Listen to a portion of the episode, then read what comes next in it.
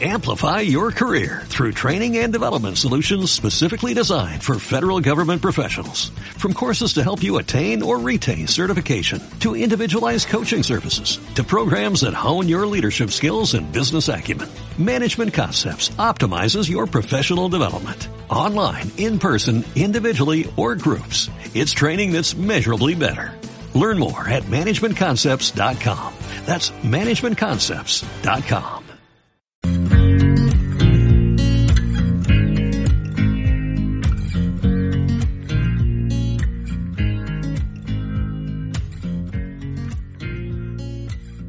Bienvenida a Infovegana, tu podcast de veganismo y sostenibilidad. Somos Sergio y María y hoy te traemos el episodio 29. Como cada semana compartiremos anécdotas y vivencias, comentaremos noticias y os recomendaremos cositas. Todo relacionado con los derechos de los animales, el veganismo y la sostenibilidad. Pues hola Sergio, estamos aquí una semana más en el episodio 29. Hola María, ya estamos aquí otra semana más en el episodio 29, efectivamente.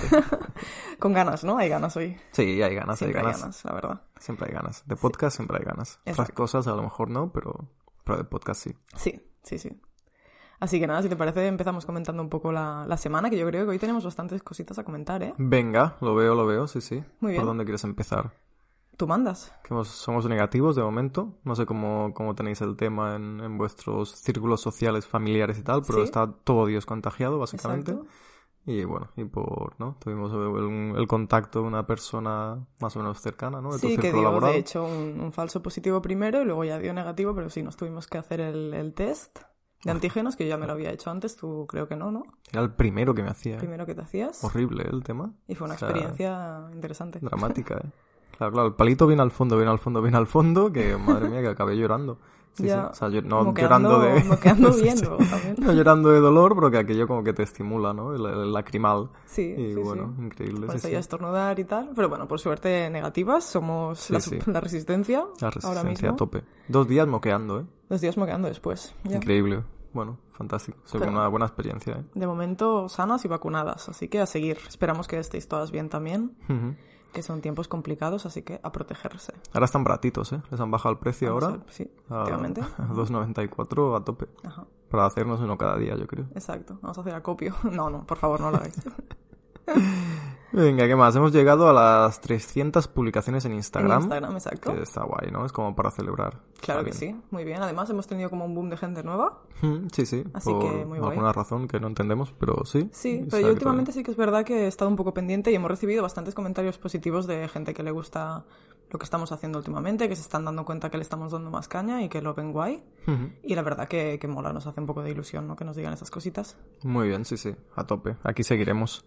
Hemos hecho, hicimos una, una encuesta en Twitter también Exacto. sobre el tema del Kentucky, Fried. Chicken vegano, que iban a empezar a, el Kentucky Fried Chicken de Estados Unidos en todas las cadenas nacionales iban a empezar a vender eh, el pollo vegano de, de, de Billón.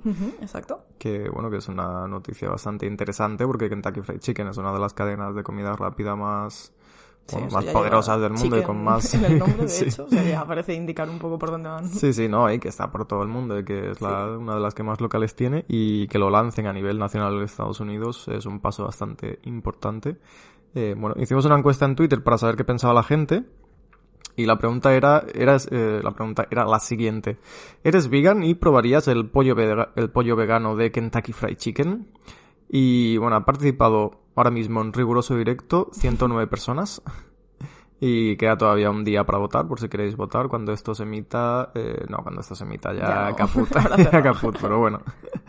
Podéis ir a ver los resultados finales. Sí, podéis ir a ver los resultados finales. De momento, eh, 42% de la gente dice soy vegano y lo probaré. Ujú.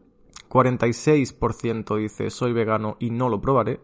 Un 6% no vegano y lo probaré. Un 6% no vegano y no lo probaré. Ujú. Entonces, bueno, de momento la cosa está así.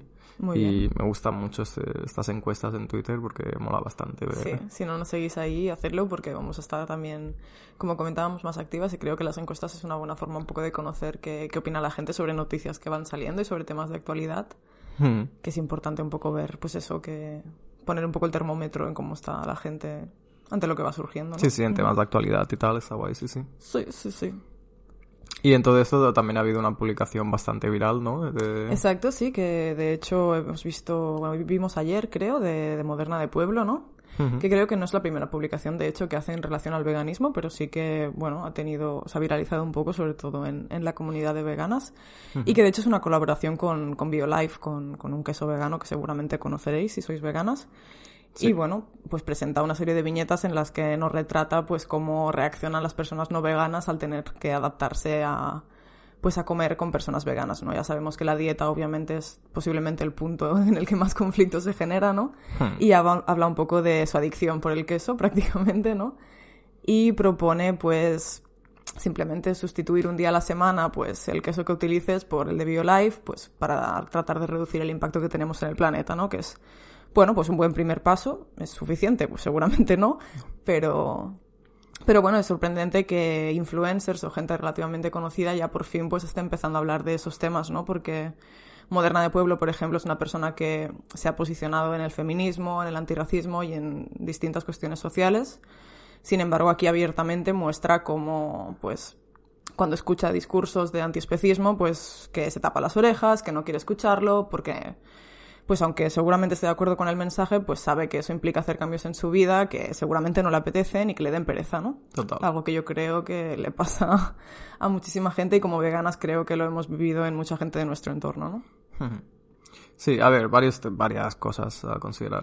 una es una colaboración pagada. Claro, sí. o, sea, eh, o sea, está guay que hable de estos temas y seguramente acepta esta colaboración pagada eh, porque, bueno, pues porque tiene ganas de hablar de esto y porque le va bien hablar de esto, porque si no quisiera hablar de esto, pues la rechazaría y ya está, porque está en una posición... Sí, no creo que sea exacto. Está en una posición tal y como está en redes, con eh, creo que tiene casi dos millones de seguidores en Instagram, una cuenta secundaria en inglés con más de 60.000, etcétera. Está en una posición en que ella puede coger eh, lo que le dé la gana, básicamente. Total. Y si coge esto es porque más o menos entiendo que está en línea con, con el producto y porque le, le apetece hablar de ello. eh, Fuera de ahí, pues está genial, está genial que, que hable de esto a todos sus seguidores. Eh, me, me, choca un poco la, como la conclusión final, ¿no? Que es, eh, bueno, si como vivo life una vez a la semana, pues ya estoy salvando el planeta, ¿no? y sí que es cierto que el tema de los animales se, se comenta en una de las viñetas, pero bueno, que queda ahí como un tema secundario, ¿no? Y que el, el tema de, de, la sostenibilidad, que evidentemente también es muy importante, pues es el que acapara el post. Sí, pero, es lo de siempre, ¿no? Que si solo nos fijamos en la cuestión de la sostenibilidad, seguramente pues con una reducción ya lograremos el impacto que buscamos, ¿no? Y sin embargo, pues mm, aceptaremos seguir explotando animales sin plantearnos la cuestión ética que al final es la raíz del, del, problema, sin duda. Sí, sí, porque al final la conclusión del post es, bueno, pues eh, puedo empezar por ser flexitariana, ¿no? Y reducir y a partir de aquí ya veremos, pero no estoy preparada para, para ser vegana. Claro. Entonces, bueno.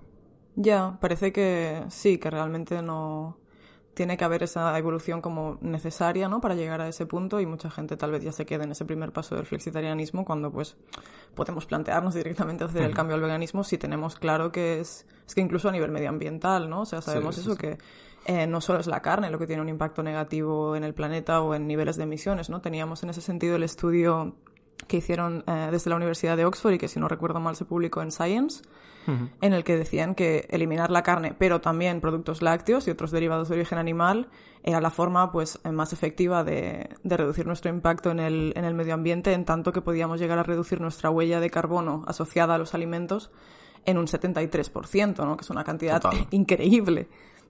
Entonces que, bueno, que está bien dar pequeños pasos, que me parece guay que desde el mainstream surjan esas alternativas que aunque planteen pequeños cambios, pues igual yo que sé, hay gente que a raíz de eso luego investiga más y da pasos más grandes, pero es verdad que, que tenemos que hacer más con eso y que comiendo BioLife una vez a la semana no vamos a salvar ni al mundo, ni a los animales, ni, ni a las personas humanas, ¿no?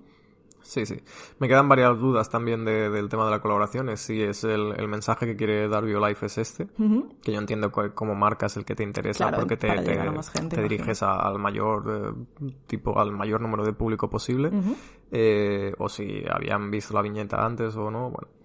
Eh, pero sí, evidentemente como marca de, queso vegano lo que más les interesa a nivel comercial es eso, ¿no? Dirigirse a la gente que está reduciendo el consumo porque evidentemente pues es el, la porción de población más grande que puede comprar tu producto. Sí, sí, sí. También es verdad que en la última viñeta sí que hay un mensaje que pone cambia tu queso, cambia nuestro planeta, ¿no? Y sí que es verdad que bueno, que si todo el queso se va sustituyendo por opciones vegetales y hacemos lo mismo con todos los otros eh, productos que consumimos en nuestra alimentación, pues podemos llegar a tener un impacto muy grande, pero tampoco olvidemos eso, ¿no? Lo que hemos comentado ya un millón de veces, que el veganismo no es solo una cuestión de, la alimentación. Correcto, sí, sí, que es un posicionamiento político que va mucho más allá de la alimentación, que la alimentación sería la plant-based y que, va mucho más allá, va en tema de oponerse a, la explotación y al uso de animales en cualquier tipo de producto o servicio, sí, sí. Exacto, pero en tanto que sí que es el sector que mayor número de víctimas acarrea, pues bueno, empezar por ahí está bien. A mí lo que me ha dejado muy loca son las encuestas que ha publicado luego en Stories. Sí, sí, hostia, sí, sí. Sí, pues recordemos que tiene, eh, creo que son 1,7 millones de seguidores en Instagram, ¿vale? O sea, esto lo ha visto. Efectivamente, 1,7 Entendemos que no lo, no tenemos las estadísticas, evidentemente, lo sabrá ella. no sabemos cuánta gente ha visto estas stories, pero tiene 1,7 millones de seguidores, que es muy importante para saber un poco por dónde va la opinión pública y tal. Exacto. Y podemos intuir que, bueno, que la gente que la sigue en general tiene cierto perfil tal vez más como de izquierdas, ¿no? Sí, de preocupada socialmente por temas, correcto. Sí, sí, sí. Pues entonces ella hacía la primera pregunta de ¿intentas tener una dieta vegana? Y el 77% de las personas que han visto la story han contestado que no. Ya no es tienes una dieta vegana, es lo intentas, ¿eh? 77% no. Y solo el 23% decían que sí bastante, bastante, te deja un poco helada, la verdad, me queda un poco que vaya. Y luego ponía otra en la que decía, ¿qué te representa más? Y aparece en una opción una chica tumbada en lo que parece ser una especie de pizza gigante de queso, con un mensaje que dice, yo lo siento, pero no puedo vivir sin queso, o sea, amantes del queso. Y por otra parte, pues una mujer superheroína que pone lo que sea por un planeta más sostenible. Entonces, la opción de el queso por encima de todo ha obtenido el 85% de, de votación frente al 15% de los amantes del planeta. Así que... Ya, también puede ser como están planteadas las preguntas, ¿no? El, el, simple hecho ya de, de cómo eh, personificar a la, gente que intenta eh, seguir una dieta que excluya a los animales de, su plato como superhéroes, ¿sabes? Es, en plan, bueno, es que tampoco es eso. O sea, es, algo que puede hacer todo el mundo, no tienes que tener superpoderes para hacerlo. Claro, es que yo creo que es eso, que es importante normalizarlo y que vean que, oye, que también te puede seguir gustando el queso, puedes seguir comiendo pizza, ¿no? Que también al final es lo que muestra la viñeta, ¿eh? Que, que... se come pizza igual, simplemente que tiene que ser pues con queso vegano y ya está. Que cambias un queso por otro, cambias el queso animal por el queso vegetal ya me dirás y cero dramas. ¿Qué conducta superheroica es comerte una pizza con queso vegano, no? Ya, ya, ya, pero bueno. Que igual al, representarlo así, casi que parece, lo haces como más difícil de lo que realmente es, ¿no? Sí, sí, que parece como una odisea. O sea, tú ves las viñetas y parece un poco una odisea. Hasta llegar al momento en que se comen la pizza con queso vegetal, parece una odisea, ¿no? ya. Aquello de, oh, ya Madre mía, voy al supermercado porque soy vegano. Hay muchas etiquetas y no entiendo nada. Y al final, bueno, oye, pues me como la pizza y, está buena y todo. Pero, pero bueno.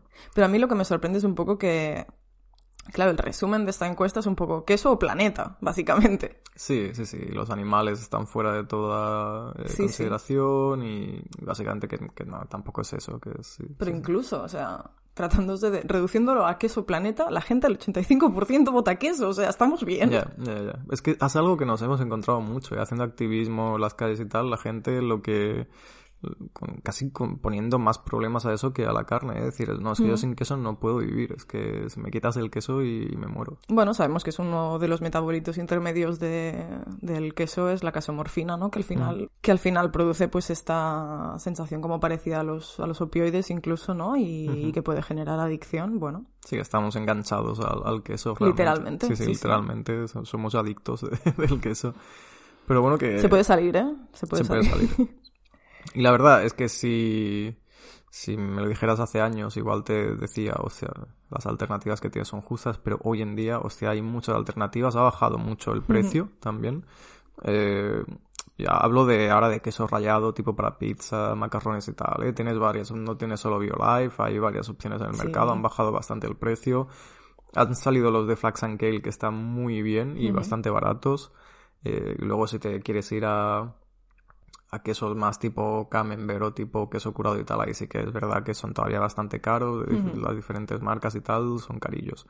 Pero lo que. Lo, primero, que era tener la experiencia de que estás comiendo queso de origen animal, comiéndote un queso vegetal, ya, ya está superado. Eso ya lo hemos logrado. Ya hay quesos vegetales en el mercado que te los comes y es como comer queso de origen animal. Entonces, eso ya está. A partir de ahí, eh, bueno, pues eh, tiene que democratizarse, tiene que bajar los precios, tienen que estar disponibles en todas partes, pero poco a poco. Sí, sí, sí. Ojalá lleguemos a ese punto, desde luego. También hay mucha gente que se preocupa por la cuestión de la salud, ¿no? En plan, no, es que están hechos de mm. aceites, tal. Es como en plan, bueno, has visto el, queso. el queso de origen animal tampoco es la cosa más sana del mundo, ¿no? Entonces, bueno, en fin. Sí, sí, es, es un poco para flipar. Sí, sí, si quieres, si quieres ver cómo se hace, búscalo porque es increíble. Desde luego. También hacía otra, bueno, otra historia en la que habría pregunta, ¿no? Y decía, ¿qué ecogestos podemos llevar a cabo para reducir nuestra huella de carbono? Un poco pues animando a la gente a a, explicar lo que ellos consideran que es relevante, ¿no? Y algunas de las respuestas que ha publicado por el momento son comprar menos, usar la copa menstrual, eh, productos de cercanía o olvidarnos del coche en la ciudad y usarlo solo para salir de ella. Bueno, está bien, está genial, son gestos que son importantes, pero lo que decíamos, ¿no? Que la mayor forma de reducir nuestro impacto medioambiental es es sin duda adoptar una dieta 100% vegetal y no lo decimos nosotras, lo dicen pues eh, investigadores. Sí, sí, lo dice la ciencia y los datos. El cambio más importante que podemos hacer eh, a nivel personal es cambiar nuestro tipo de dieta. Sí, sí. Y de hecho es que animo a todo el mundo a revisar ese estudio de Science que se lo podemos pasar. Eh, y que, bueno, analizaban, pues creo que pues son más de mil, mil granjas, ¿no? Y realmente los datos hablaban por sí solos, sí, sí. Bueno, veremos estas cositas, unido a lo de Kentucky Fried Chicken y tal, pues bueno, eh, creo que sí que parece ser que va a ser el año de, lo vegan mainstream a nivel bastante general y sí que he visto en bastantes influencers y tal, pues eso, ¿no? Que a principios de año hablaban bastante del tema de lo vegan y tal, por si eh, bueno, que era algo que se iban a plantear durante el año, tal y cual, y bueno. Ojalá. Veremos, veremos. Sí, sí, me parece que va a acabar de explotar esto, pero bueno, veremos. sí, sí, está bien. Ojalá, ojalá que sea así, desde luego. Y os recordemos que todavía te está en marcha el tema de Veganuary, por si alguien se quiere enganchar, que, están ahí a tope todavía. Exacto. Es una herramienta muy guay para iniciarse en esto del veganismo y, y bueno, tener una, un tipo de guía, ¿no? Para iniciarse. Sí, y recordad que de hecho es un programa que funciona todo el año, así que si queréis empezar en febrero, mm, adelante, exacto. Muy bien, muy bien. ¿Qué más, qué más tenemos por ahí? Ah, yo quería comentar que he hecho mi primera venta en Vinted. ¡Woo! Muy bien. Exacto, sí, sí, sí. Hice un poco limpieza de armario y la verdad es que tenía unas cuantas prendas de ropa pues que ya no me quedaban a nivel de talla y tal, pero que estaban perfectamente y dije, oye, pues mira, voy a aprovechar que ya que he comprado otras veces en Vinted, pues voy a ver qué tal la experiencia de vender cosas allí.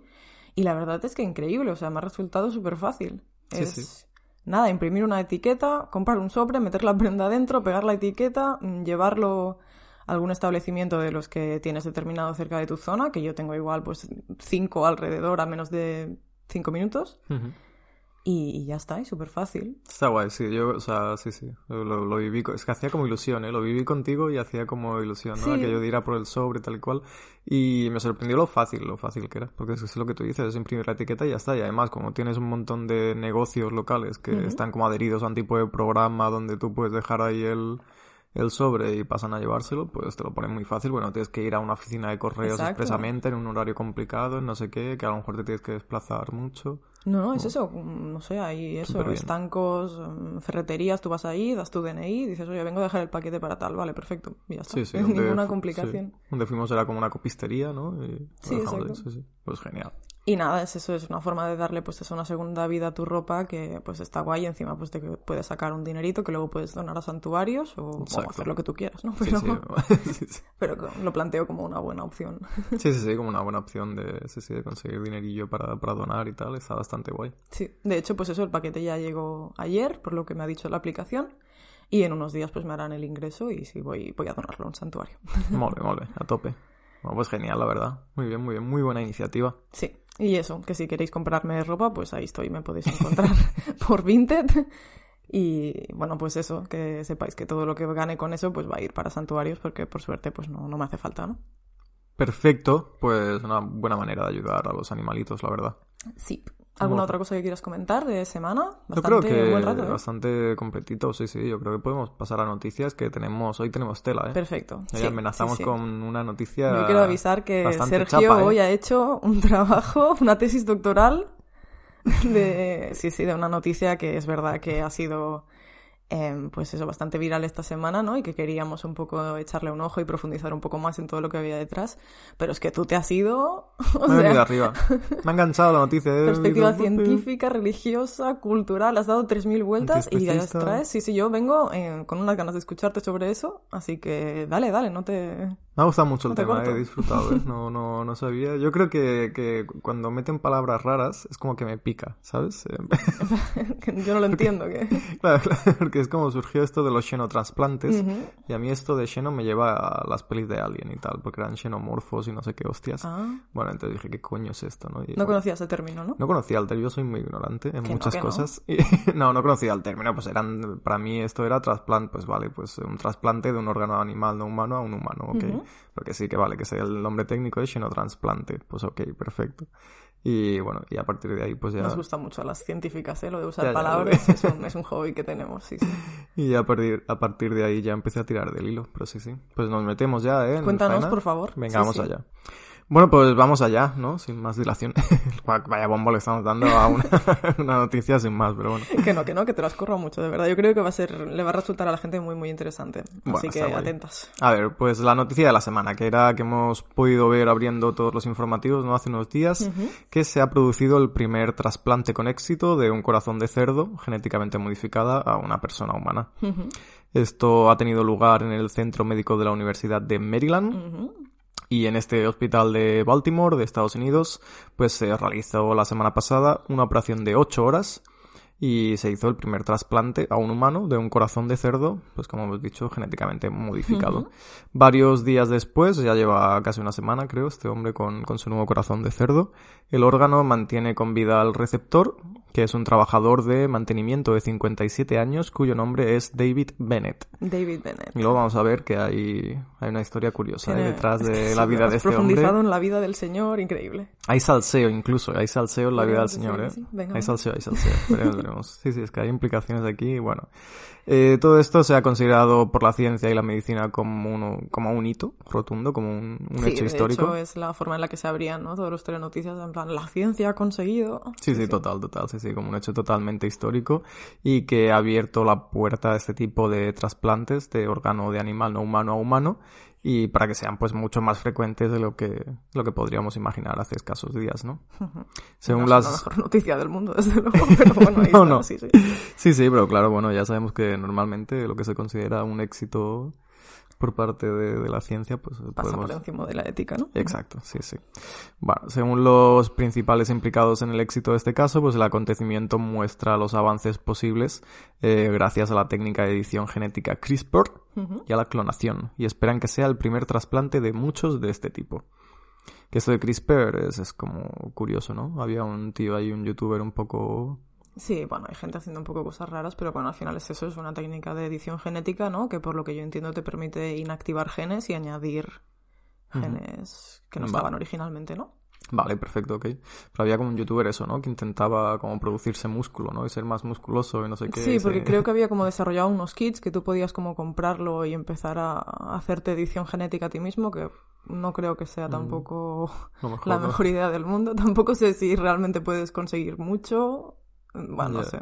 Era, era, hay un tema, hay un tema ahí. Ya, ya investigaremos. Sí, sí, sí. Bueno. Había, de hecho, creo, un, un documental en sí, es que vimos eso, algo así hace que si tiempo. buscáis CRISPR, igual en- lo encontráis. Sí, Sí, sí, me suena a eso, que vimos algo hace tiempo. Bueno, eh, David Bennett, que es el receptor de este corazón de cerdo, el cerdo en ningún momento sabemos cómo se llamaba, ni si tenía nombre, es un cerdo anónimo. Sorpresa. Pero bueno. Pues David Bennett era hasta este viernes eh, un paciente terminal que llevaba seis semanas ingresado y que por su condición no calificaba para recibir el corazón de otro ser humano. Vale. Los principales promotores de este trasplante han sido el, do- el doctor eh, Barley Griffith junto con el doctor Mohammad Mujidin, investigadores y directores científicos de la Facultad de Medicina de la Universidad de Maryland y que dirigen el programa de xenotransplantes cardíacos, que en los últimos cinco años ha trasplantado los corazones de cerdos modificados a 50 babuinos. Viva la explotación animal. Viva la ciencia, ¿eh? Y bueno, esto de los xenotransplantes, que, que suena muy a ciencia ficción y que, como decía antes lo he tenido que buscar y que al final es más simple de lo que parece, que es simplemente la manera de definir los trasplantes de células, tejidos o órganos de una especie a otra. Exacto. En este caso, pues de un cerdo a un humano. Hay una nota que, bueno, que intenta ser cómica en todo esto y que recogían algunos diarios, y es que cuando estos dos médicos le plantearon a mediados de diciembre la posibilidad de recibir el órgano animal, David Bennett no, no pareció al principio entenderlo del todo, y su respuesta fue, pero daré gruñidos, así como intentando hacerse el, el gracioso, ¿eh? o el cerdito, pero bueno. Pero bueno, eh, Bennett pues rápidamente comprendió que aquello no era ninguna broma y sabía que el trasplante era cuestión de vida o muerte para él. Y en unas declaraciones realizadas antes de la cirugía que ha facilitado ahora al centro médico dijo eh, quiero vivir, sé que es dar palos de ciego, pero es mi última oportunidad. Y recordemos, bueno, pues que estaba terminal este hombre. Y parece que todo esto pues ha salido bien, la apuesta por ahora ha sido ganadora. En la operación que la Agencia del Medicamento de Estados Unidos autorizó por uso compasivo, lo autorizó en Nochevieja. Parece, ¿no? Eso fue como, no sé, el milagro de la Navidad o algo así, no sé por qué en Nochevieja, pero bueno, como hay el último día del año. No tiene mucho sentido, ¿no? Bueno, ok. Pero bueno. Y Bennett recibió este corazón que fue facilitado por la empresa Revivicor, que es una compañía basada en Virginia y que había realizado 10 modificaciones genéticas en el animal. Vale. Eh, al parecer, pues se, de- se desactivaron cuatro genes, incluyendo uno que codifica una molécula que provoca una agresiva reacción de rechazo en humanos Vale. Y otro que hace que el corazón siga creciendo. Entonces con esto consiguieron inactivar esto y además eh, de todo esto se insertaron seis genes humanos para hacer que el sistema inmune tolere más el nuevo corazón. Vale. Todo esto pues orientado a que evidentemente el paciente humano pues no rechace el órgano de, de origen de animal, de este caso del cerdo. La tecnología usada es la misma que sirvió para crear a la oveja Dolly, eh, de clonación o transferencia nuclear de células somáticas en 1996. Y digo esto porque esta empresa, Revivicor, es la heredera, bueno, básicamente que han ido cambiando el nombre durante este tiempo, es la heredera de, PPL Therapeutics, que ya fue la empresa escocesa que estuvo detrás de, del nacimiento de la oveja Dolly, de todo este tema de la primera clonación de animales no humanos. Pues curioso que sigan ahí en primera línea, ¿no? Después de tantos años. Y bueno, según declaraciones de uno de los médicos eh, responsables, eh, Mujidin, eh, dijo que si esto funciona, habrá suministro sin límite de estos órganos para pacientes que están sufriendo. Y bueno, esto como digo, pues lo ha celebrado Mujidin, eh, que es una de las mayores eminencias en este campo y que bueno, que lleva mucho tiempo detrás de todo este tema de los xenotransplantes y que ha participado en muchos experimentos anteriores, como decíamos, de trasplantes de órganos eh, a babuinos y a primates más, más pequeñitos. Pero bueno, al parecer, pues, eh, esto, el tema de los cerdos ha, ha ganado un interés primordial para ellos. ¿Y sabes por qué se ha optado por, por utilizar cerdos en ese sentido, en lugar de otros animales? Pues sí, lo explican, lo explican también, porque dicen que no es ni mucho menos la primera vez que se utilizan cerdos para aplicaciones médicas. Exacto. Y se, bueno, se han utilizado cerdos porque se considera que tienen ciertas ventajas sobre otros mamíferos, como que los cerdos son más fáciles de criar y que alcanzan en solo seis semanas el tamaño adulto. Y ya han sido usados en, en trasplantes de células pancreáticas en, en diabéticos, para válvulas, válvulas cardíacas, eh, o para injertos de piel, en este caso en casos de, de quemadura. Hmm, Sí que es verdad que lo de los injertos de piel sí que recuerdo haberlo leído. Sí, sí, es bastante curioso. Y bueno, eh, los, los intestinos de los cerdos también se han usado para desarrollar la heparina, un anticoagulante, y en China se ha empleado también en, en trasplantes de córneas. Wow, lo de la heparina sí que también lo sabía, pero lo de los trasplantes de córnea no. Ya, ya, heavy. Por eso, a saber eh, lo que hacen, a saber lo que hacen por ahí, de lo que no nos enteramos, pero bueno. No, sí que es verdad que es eso, ¿no? Que a nivel metabólico y fisiológico sí que tienen cierta similitud, que más, ahí de que más allá de que sean fáciles de criar, pues supongo que supone ciertas ventajas en ese sentido respecto a otros animales como primates, ¿no? Que creo que también lo, lo mencionaba la noticia. Mm. Sí, sí, correcto. Y bueno, no, no es ni mucho menos. O sea, si se ha llegado hasta aquí es porque anteriormente pues ha habido toda una investigación previa que evidentemente ha involucrado a muchísimos animales no humanos. eh, No lo dudo. a destacar el tema de, pues, de eso, de multitud de cerdos y multitud de babuinos que han sido utilizados para, para experimentar antes en todo este tema de los xenotransplantes. Y hubo un, un, antecedente reciente, que es que el pasado mes de septiembre, en el centro Langoon de la Universidad de Nueva York, pues se realizó otra intervención pionera que pasó un poquito más desapercibida por la prensa, en la que se trasplantó con éxito el riñón de un cerdo genéticamente modificado a una mujer. En aquel caso, no obstante, la paciente pues eh, estaba en muerte cerebral y su caso se siguió durante 54 horas de observación. Que fue curioso porque la, claro, la, la mujer estaba en muerte cerebral eh, le pidieron permiso a la familia para, para realizar este experimento, entre comillas, este Sí, sí, avance. sí. Y lo que hicieron fue eh, como trasplantarle el riñón, pero se lo hicieron como en la pierna y probaron que, que todo, que, bueno, que hiciera la función de riñón normal durante 48 horas, que era lo que querían ver.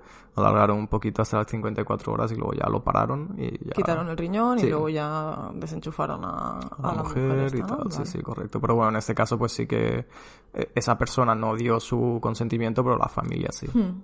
Pero bueno. Ya, ya, qué complicado, ¿no? En esa situación también que te...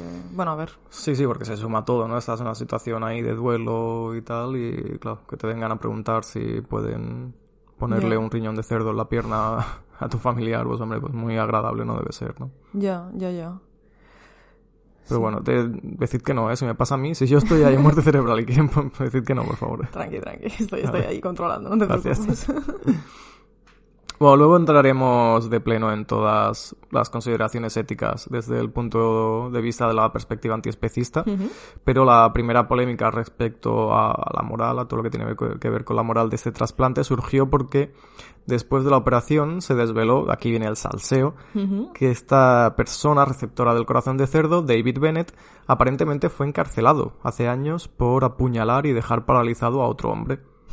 Y, y bueno, y eso que es el titular, pero eso la punta del, del iceberg. ¿Tienes- Iceberg tienes toda de la la historia. historia? Tengo toda la Por historia. favor, venga. O sea, yo he empezado a tirar del hilo, ¿eh? O sea, Pero esto... hasta los confines, ¿eh? De, He de esta historia. aquí hay, aquí hay, hay un buen salseo. Bueno, cuéntanos quién es David Bennett. Mira, David Bennett, el 30 de abril de 1988, que tenía yo un añito aquí, ¿eh? No, un añito no, un mes, perdón, un mesecito. Eh, pues el 30 de abril del 88, David Bennett, nuestro receptor de corazón de cerdo, apuñaló a un hombre llamado Edward Schumacher siete veces, apuñaló siete veces en un bar de Hagerstown, en Maryland, supuestamente después de ver a Edward eh, coquetear con su esposa. Vale. Pues David Bennett, eh, al final, después de esta agresión, fue declarado culpable y sentenciado a 10 años de prisión. Y se le ordenó pagar a la familia de Edward 3,4 millones de dólares que la familia declara que no han recibido nunca. Vaya. Y bueno, esto pues hizo que Edward eh, quedara paralizado, estuvo en silla de ruedas durante las siguientes dos décadas, antes de sufrir un derrame cerebral en 2005 y morir dos años después. Vale, menuda historia. Sí, sí, y aquí no acaba la tragedia de la familia, ¿eh? hay, hay más. Eh, bueno, mientras tanto, pues durante todo este proceso, evidentemente, pues el resto de la familia de Edward eh, sufrió junto a él y tuvieron que pedir eh, varios préstamos para pagar una camioneta accesible para silla de ruedas y, bueno, y diferentes elementos para facilitarle un poco la vida. Y la segunda parte trágica de esta historia es que el hermano de Edward, que era un técnico de emergencias médicas, era quien lo había dejado en el bar esa noche, el día del ataque, y después fue llamado para acudir a la, a la escena donde su hermano fue agredido. Y bueno, pues eh, debido a que fue el quien lo dejó en el bar y tal, y que no, no pudo hacer nada por, por, eh, bueno, por evitar esta parálisis y tal, pues luchó con todo el sentimiento de culpa y debido a ello pues se volvió adicto a los opioides y esto le provocó morir de sobredosis en 1999 cuando tenía 28 años. Wow. Bueno, la historieta, ¿eh? Madre mía, ¿no? Menudo drama. Sí, sí, es un dramón, ¿eh? No, no, ahí, ahí, sí, sí. O sea que, bueno, que todo esto de, bueno, de- que tienes un ataque de celos y que vas a enfrentarte con una persona, acaba con que lo acabas apuñalando, queda en silla de ruedas, su hermano eh, se siente culpable por haberlo dejado en el bar esa noche, se vuelve adicto a los opioides, muere de sobredosis, y bueno, aquí hay Es un un... poco guion de película. ¿eh? Es un poco- que no es un poco invent. No, no. No, que no, que ha salido, de- en serio, ha salido... Hay declaraciones, todo esto lo sabemos porque la, la familia de Edward Schumacher hizo declaraciones al Washington Post, Vale. están recogidas, hay vídeos donde hablan, os lo juro, me los he visto, y entonces eh, por todo esto, el, pa- el, el hijo de David Bennett, que David Bennett es el receptor del corazón de cerdo, Sí. pues el hijo ha tenido que salir a hacer una rueda de prensa y decir, oye, mira, eh, no, me, no me contéis historias, todo esto me parece muy bien, pero mi padre se está muriendo y le han ofrecido este trasplante y ya está, y, Ya. no, y no hay más. ¿no? Y además se ve que no lo sabía el hijo, que el padre había ocultado, le había ocultado esta historia a su hijo y que el hijo se ha enterado por la prensa. Y- Le había ocultado la, la historia de que había apuñalado a un señor. Sí. Wow. Claro, y el hijo se ha enterado por todo esto, por la prensa. Entonces, las primeras declaraciones que hizo, mira, yo de todo esto no sabía nada, eh, he hablado con mi padre, me lo ha explicado y ya está, eh, él está muy arrepentido tal y cual, y lo, lo único que sé es que es mi padre y que yo quiero que siga viviendo y ya está, ¿sabes? Y que ya pagó por ello, que estuvo en prisión eh, y bla, No, bla, bla. parece que no tiene muy buena gestión emocional ese señor, ¿eh? Entre apuñalar y luego ocultárselo a su familia ahí a tope de comunicación. Bueno, vale. Sí, sí. Y bueno, evidentemente, pues, eh, porque hablábamos de este dilema un poco moral, pues porque evidentemente a la familia del agredido, de Eduard Schumacher, pues todo esto no, que le salve la vida, pues no le ha hecho mucha gracia, evidentemente, y han declarado que, que bueno, que no les hace mucha gracia que, que David Bennett pueda tener una segunda oportunidad porque Eduard Schumacher no la tuvo. Y que, bueno, hicieron varias declaraciones, dijeron que habían sufrido durante muchos años, eh, pues eso, la- un poco la devastación y el trauma en toda la familia y que ahora lo tienen que revivir por todo este tema de- del trasplante, ¿no? Y bueno, la familia pues simplemente ha dicho eso, que hubieran deseado que hubiera ido a parar ese corazón a un destinatario que lo mereciera más que, que David Bennett. Ya. Y es complicado esto. Uf, Ya, aquí todas entran, las sí, sí. consideraciones. Ya, o sea, por haber cometido un crimen eres menos merecedor de vivir o no vivir, ya no lo sé. Es Claro, es que es eso, sí, sí, tenemos derecho a segundas oportunidades, cuando en teoría ya había pagado por, por este crimen y tal, pero claro, No lo sé, es bien complicado. es bien complicado, sí, sí. O sea, quitando la cuestión del cerdo de la ecuación, eh, que yo creo Sí, que sí. para mí es lo que es determinante al Sí, final. sí, ¿no? correcto. Pero Ahora estamos haciendo el ejercicio, sí, sí, de obviar sí. ese tema. Sí, sí. Ya, no lo sé, yo creo que, no sé, todo el mundo merece poder. O sea, no sé, no hay que privar la vida de nadie por, no sé, una cuestión moral, creo que, no sé, confío en que se puede reeducar a la gente, ¿no? No sé, bueno, en fin, ese es otro debate más. Yo, eh, claro, llámame mal pensado, ¿eh? Eh, Pero yo creo también que, que si lo han elegido es precisamente un poco por esto también. Porque, A él como receptor, Sí, porque si tú, eh, bueno, porque si sale bien, pues bueno, eh, tú tienes una declaración de, de ética médica que dice que no, no pueden hacer eh, distinciones entre personas sobre si han tenido antecedentes penales o no y ya está. claro. Y si sale mal, pues yo qué sé, pues mira, es que era un ex convicto, ¿sabes? Es que había sido un criminal y ya está, y mira, no hemos podido hacer Has nada. cubierto solo- las espaldas por todos lados. Hostia, ¿eh? yo... Pues no me, no me, me suena lleva muy, un poco ahí, ¿eh? muy improbable. Igual sí, ¿eh? me Hombre, lleva un poco a eso, creo pero que bueno. Cualquier persona en esa situación de vida o muerte, ¿no? Seguramente se agarra un clavo ardiente con tal de vivir un poco más, ¿no?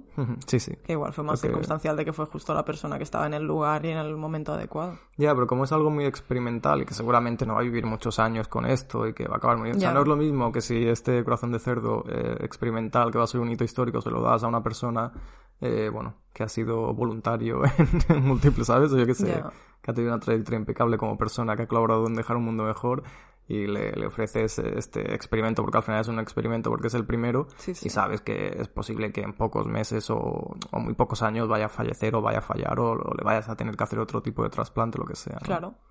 Entonces, bueno, Pues igual sí. Bueno, ahí queda en el aire un poco, bueno ¿no? ahí queda un poco. Sí, es que a mí, a mí aquí me cuesta mucho opinar porque creo que es eso, tenemos cierta información, pero como que me da la sensación de que tampoco podemos emitir juicios a base de Claro eso, que no, ¿no? Entonces, es jugar a eso, hombre, es jugar Ya, ya. al salseo. sí, sí, bueno, pues menuda historia, la verdad. Nueva ¿eh? historia. Bueno, ante todo esto, pues el Centro Médico de la Universidad de Maryland eh, se defendió de toda esta polémica y dijo en un comunicado que ellos brindan atención vital a cada paciente que entra por sus puertas en función de sus necesidades médicas y no de sus antecedentes o sus circunstancias de vida. Sí, es lo que debe hacer cualquier médico, claro. Correcto. Y dijeron que ese paciente acudió a nosotros eh, con una necesidad extrema y se tomó una decisión sobre su elegibilidad para el trasplante basada solo en sus registros médicos y no en ningún tipo de historial social o personal. Bueno, eso según la teoría de la conspiración de Sergio, ¿no? Pero... Claro, claro, a ver, esto claro, claro, a ver. Yo aquí lanzo teorías un poco locas, pero porque ya sabéis cómo soy, pero pero evidentemente cogerlo todo con, con pinzas y espíritu crítico y un poco de medio broma. Bueno, de hecho, en, en la mayoría de círculos médicos, esto sí que es cierto, pues se considera poco ético negarle a alguien atención médica en función de sus antecedentes penales, evidentemente. Y bueno, según eh, pues eh, todo esto viene reforzado pues porque según unas conclusiones de 2015 del panel de ética de la Administración de Servicios y Recursos de Salud Federal en Estados Unidos, eh, ellos declararon que las actitudes punitivas que excluyen por completo a las personas condenadas por delitos de recibir tratamiento médico, incluido un trasplante de órganos, no son legítimos en cuanto a la ética y se espera que los delincuentes no condenados a muertes pues regresen a la sociedad y sean considerados dignos de recibir un trato igualitario en la recepción de cualquier tipo de artículo o servicio distribuido por la sociedad. Un poco todo este tema del derecho a las segundas oportunidades, a la rehabilitación, etcétera, y a la reinserción. Sí, sí, desde luego. Bueno, y ahora, bueno, ahora ya sí dejamos todo el tema del salseo aparte y de, y de temas que no tienen que ver con, con, los derechos animales y entramos de lleno en el debate desde el punto de vista un poco más eh, antiespecista o al menos sí que basado en derechos animales, ¿no? Pues venga, para adelante. Venga, vamos a... Ahí sí que hay que opinar. Venga, vamos a recoger eh, las principales declaraciones y puntos de vista de diferentes grupos o asociaciones que dicen luchar por los derechos de los animales para ver qué opinan sobre, sobre este tema. Venga. Venga, vamos allá. El tratamiento de Bennett, pues evidentemente ha reavivado el debate sobre el uso de cerdos para trasplantes humanos y, pues evidentemente a todo esto se oponen muchos grupos de derechos de los animales. Uno de ellos, que es PITA, que es eh, Personas por el Trato Ético de los Animales, condenó el trasplante de corazón de cerdo de Bennett como, eh, según ellos dijeron, poco ético, peligroso y un tremendo desperdicio de recursos. Eh, Continuaron diciendo que los animales no son almacenes de herramientas para asaltar, sino seres complejos e inteligentes. Y bueno, ya añadiríamos sintientes, ¿no? Pero bueno. Eh, bueno, los activistas dicen que está mal modificar los genes de los animales para hacerlos más parecidos a los humanos. Y es que, claro, en el debate desde una perspectiva antiespecista, pues se puede rechazar el trasplante de órganos de animales no humanos, eh, abordando diferentes justificaciones, ¿no? Desde diferentes ángulos. Al final no deja de ser una explotación más. Da igual que el animal no humano esté siendo explotado para producir carne que para cualquier otro objetivo. Desde luego y que el animal no humano, pues a diferencia de los humanos en todo lo que rodea el tema de los, de los, de los trasplantes, pues evidentemente no ha dado su permiso para que donen, entre comillas, sus órganos, que al final es un eufemismo para decir que lo han matado estando sano y le han extraído los órganos para dárselos a otra persona. Claro, es que eso no es lo mismo que donar órganos, ¿no? Porque los órganos los donas y, yo qué sé, por otras circunstancias te mueres, pero ahí te están diseñando y modificando genéticamente de forma específica para matarte y utilizar tus órganos para, pues eso, para un ser humano, ¿no? Sí, sí, total. Y bueno, eh, además añade a todo esto que de momento todo este tema de todo este tema de la xenotransplantación eh, se considera como una mera herramienta para ganar tiempo, porque hoy en día eh, no se considera una solución definitiva. Es decir, que se, se, realizan este tipo de trasplantes eh, de, por ejemplo, órganos de cerdo a, humanos con el objetivo de que ese ser humano pueda sobrevivir el tiempo suficiente hasta poder optar a un trasplante de otro humano, que al final es lo que dice la ciencia que es lo más idóneo y lo más recomendable. Claro. ¿Sabes, sabes un poco cuál es la ventana de tiempo que suele durar no, ¿no? No, no, no, porque no, no saben. O sea, según declararon con lo del tema de Bennett, dijeron que, que no saben muy bien, que esperan que dure unos años y tal, pero que, que puede ser que de aquí seis meses la cosa falle o no, pero que claro, que al final al ser el primero, pues es un poco conejillo de indias también. Claro, es darle tiempo a ver si encuentran una alternativa humana y tal, pero decías que él no era como elegible, ¿no? Para un trasplante. Correcto, sí, sí. Humano. Sí, sí, yo creo que en su caso es en plan, bueno, pues hasta que te dure esto y, fuera. Vale, vale. Eh, y ya está, pasarás a la historia. Como... Pero en otros casos en los que, por ejemplo, pues no se disponga de ciertos órganos, eso se podría considerar una alternativa intermedia para ganar tiempo y luego realizar un trasplante. Ah, claro, o sea, el problema de todo esto es la lista de espera. O sea, que, que, tú estás en una lista de espera para recibir un órgano, pero que a lo mejor ese órgano te va a tardar X tiempo porque tú no tienes ese tiempo. Entonces es como una un trampolín, te ponen un órgano de un animal no humano para que puedas esperar el tiempo suficiente a que te llegue el órgano de humano. Desde luego no, en ese sentido yo creo que hay que intentar pues no ser tan cortoplacistas, ¿no? Y en lugar de poner estas alternativas que aparte de no ser éticas tampoco son la opción más efectiva, ¿no? A largo plazo, lo que hay que hacer al final es destinar recursos para buscar alternativas que mm, pues hacen que la lista de espera deje de ser un problema, como es crear órganos eh, artificiales, ¿no? Obviamente es un, un, reto a mucho más largo plazo y que requerirá de gran inversión y mayor interés, pero si todos esos recursos se van destinando al desarrollo de xenotransplantes, pues qué estamos haciendo, ¿no?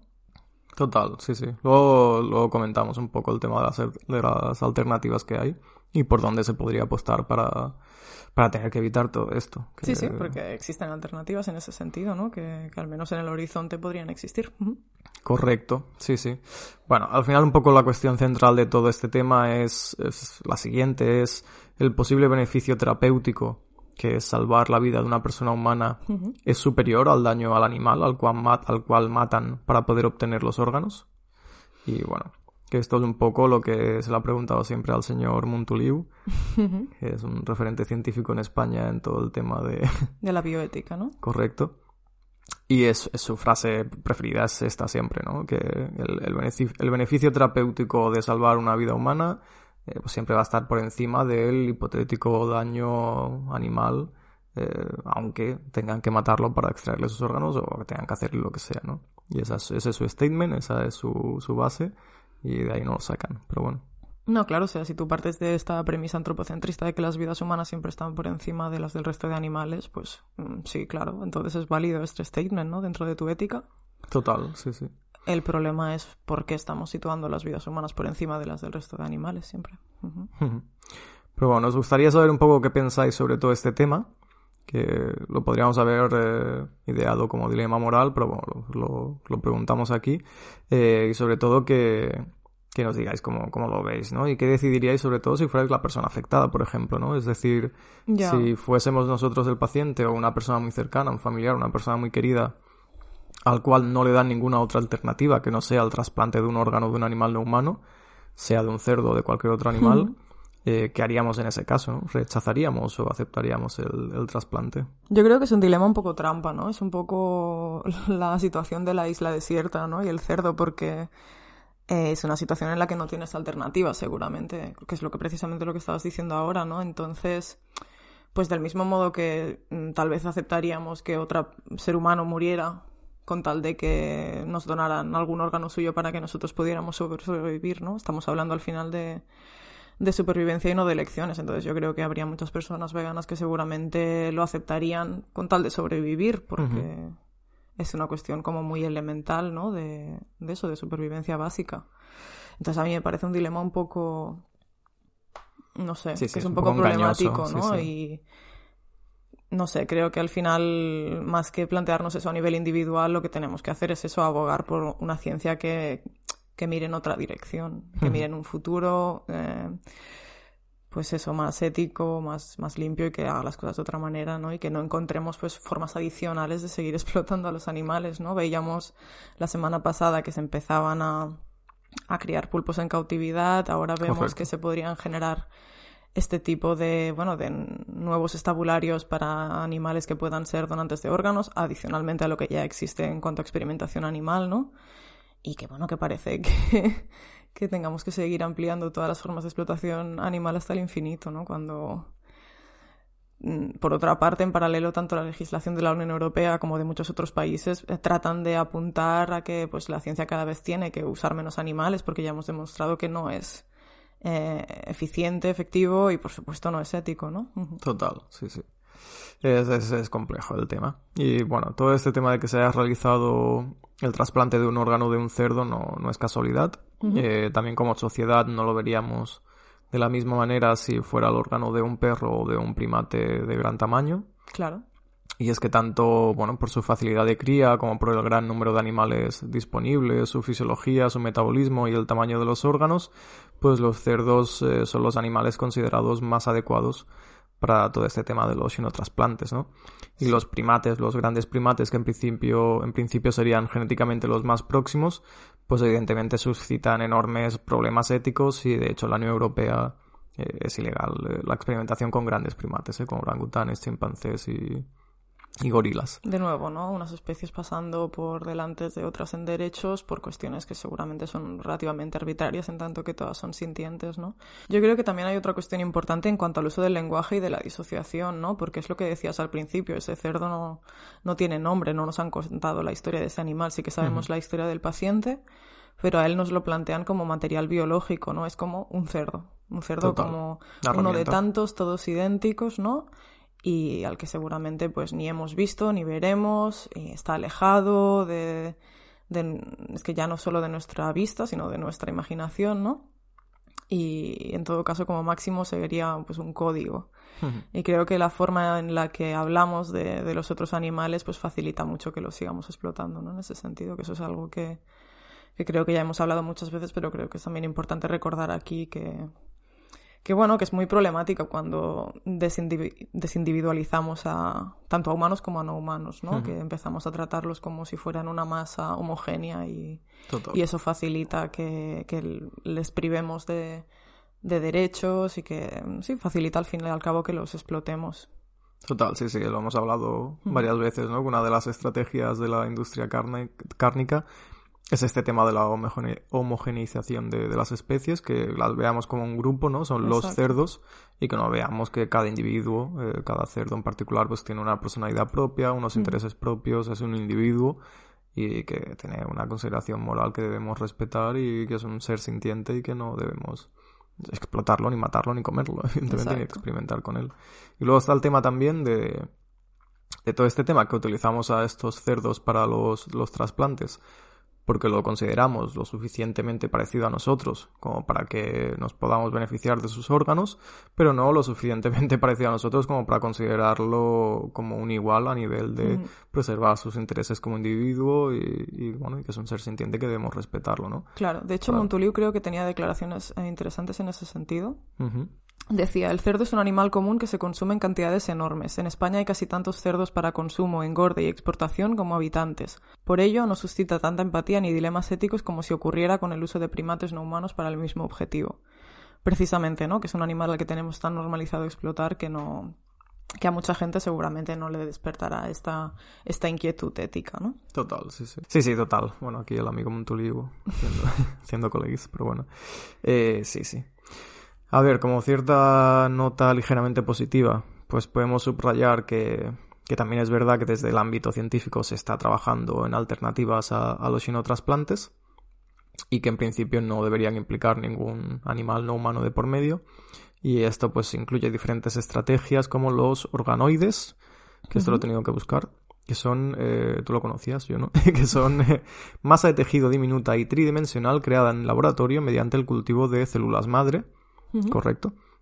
O, por ejemplo, los órganos impresos eh, en 3D, que va un poco en la línea también de los organoides y tal, ¿no? Exacto, sí. Entonces, bueno, pues por ahí sí que hay una vía de una vía alternativa que, podríamos potenciar y dedicar más recursos a investigar y que, y que seguramente acabarían convirtiéndose esto sí en una alternativa eh, eficaz y duradera en el tiempo y una, Exacto, y que acabaría a la vez con el problema de eso, de las listas de espera, de gente que muere sin que haya tenido la, la opción de ser trasplantada, ¿no? Y... Sí, sí, la, la idea es encontrar una alternativa definitiva y no un trampolín o un puente para, para que llegue el, el, órgano humano, pero bueno. Exacto, sí, sí. Si no, acabaremos como en la peli de la isla, ¿te acuerdas? Sí, es verdad. sí, sí, sí.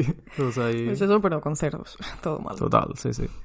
Bueno, ahora que comentabas el tema de las listas de espera, eh, tengo apuntado por aquí que hay 110.000 personas que se encuentran cada año en las listas de espera de trasplantes que son personas consideradas para, obtener ayuda a tiempo, donde eh, lamentablemente pues muchas mueren antes de que puedan someterse a una cirugía pues porque no hay no llega ningún órgano eh, disponible. Y se estima que alrededor de 17 personas mueren cada día mientras esperan un trasplante de órganos. Wow, cada día. Cada día. Increíble.